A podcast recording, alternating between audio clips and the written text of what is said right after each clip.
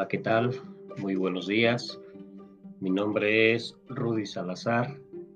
Estoy grabando un podcast para la materia de Seminario de Análisis Sociopolítico y Económico de la Educación en México, del segundo cuatrimestre, para la maestría en Educación en Universidad IEXPRO. Este podcast es referente a uno de los trabajos realizados durante esta materia, una historieta. Eh, sobre las lecturas, la política educativa, perspectiva regional, la educación y globalización, el proyecto de Nación 2018-2024, las políticas educativas en México desde una perspectiva de política pública, gobernabilidad y gobernanza, proyecto de presupuesto de egresos de la Federación 2019 y de la ley de la carrera de las maestras y los maestros. Esta historieta narra, es narrada por cuatro maestros que se encontraron en la supervisión ya que les dieron el espacio para poder realizar eh, conversaciones y entre ellos mismos apoyarse sobre estas políticas educativas, qué es lo que encuentran, qué es lo que saben, apropiarse de ese contenido y saber distinguir entre lo bueno y lo malo de todo lo que se está realizando en nuestro país. El maestro Carlos, el maestro José, la maestra Ana y la maestra Lucy son las protagonistas y están en la oficina de la supervisión ya que les dieron ese espacio para poder desarrollar. Bien, la maestra Ana inicia preguntando qué les parece eh, la reforma del artículo tercero constitucional, en el cual eh, los maestros le dicen que eso ayudará a mejorar la calidad educativa en el país, ya que se busca el respeto, la solidaridad y la justicia, además del amor a la patria. El trabajo que es equidad y, e igualdad para poder eh, lograr que todos tengan acceso al sistema educativo. De igual manera, la infraestructura y el, el equipamiento de las escuelas es una parte fundamental para poder lograr esta calidad educativa.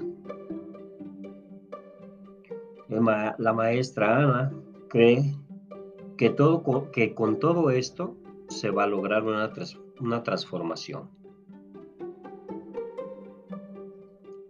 Además de eso, mencionan un poco del de los cambios que se han vivido en los diseños curriculares a través de estas reformas.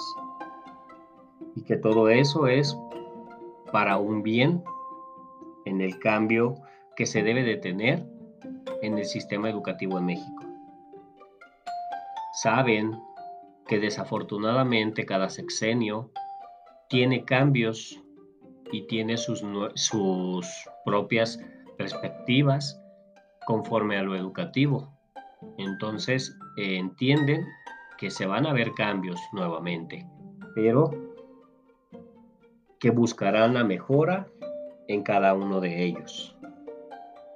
A pesar de que ya estamos cerca del 2024, ya que el proyecto de nación está realizado para eso, 2018-2024, saben que probablemente continúen muchas de estas propuestas, de estas acciones que se están llevando a cabo.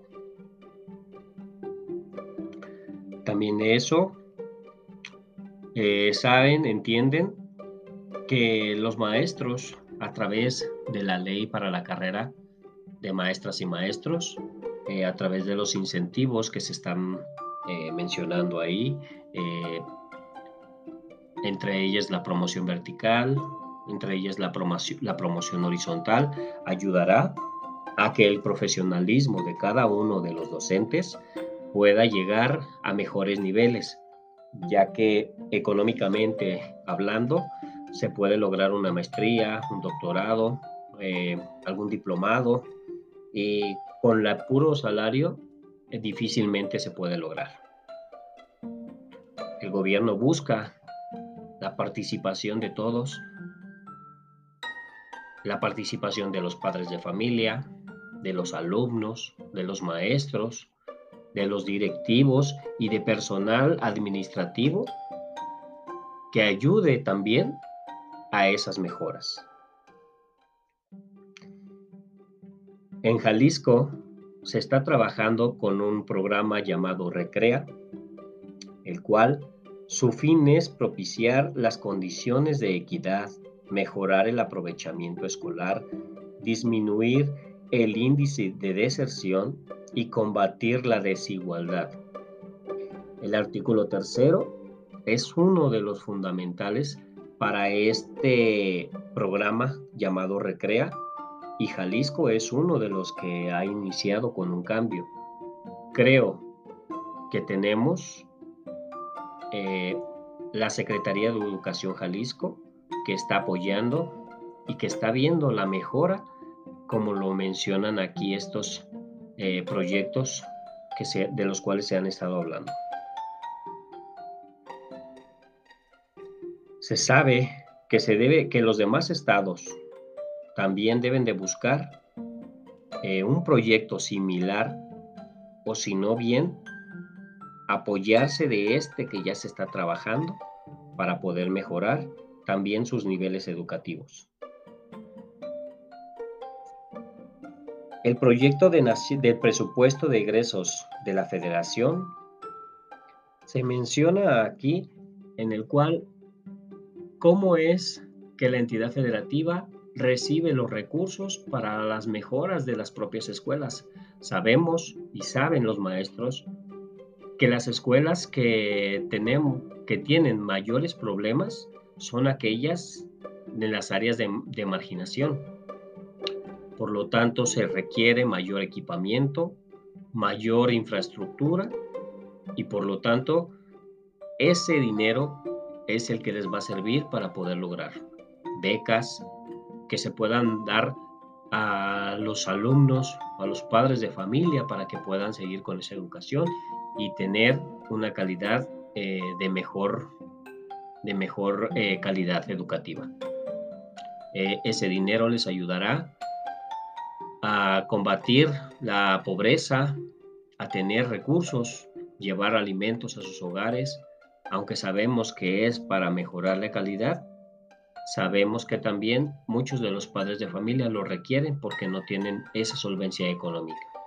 Muchos alumnos eh, desertan de la escuela porque tienen que apoyar a la economía familiar. Entonces estas becas vienen a ayudar a esa economía para que ellos puedan seguir logrando lo que hasta ahorita tienen, la educación. Acciones que tienen, que se están dando en este proyecto, son, son algunas en las que mencionan aquí, como la, reconstrucción de la, de la infraestructura dañada, el equipamiento, el generar las condiciones para poder prestar los servicios educativos de calidad, entre ellos el servicio de agua potable, de luz eléctrica, entre otros. Otra acción, como bien lo mencioné ahorita, son las becas que, se están dando, unas a través de cada estado y otra por los gobiernos, eh, el gobierno federal. Pues bien, esto es lo mencionado en la historieta, aunque sé que hay muchas propuestas que pueden ayudar eh, al sistema educativo, a mejorar el sistema educativo. Eh, también hay otras que son para cada estado y cada estado tiene la consigna de llevar a cabo todas esas acciones. El presupuesto va a depender mucho de cómo lo maneje cada gobierno. Si lo distribuye para la educación o si lo distribuye para otros, otras acciones. Espero que este podcast nos pueda ayudar un poco a comprender cómo estamos en el sistema educativo. Muchas gracias.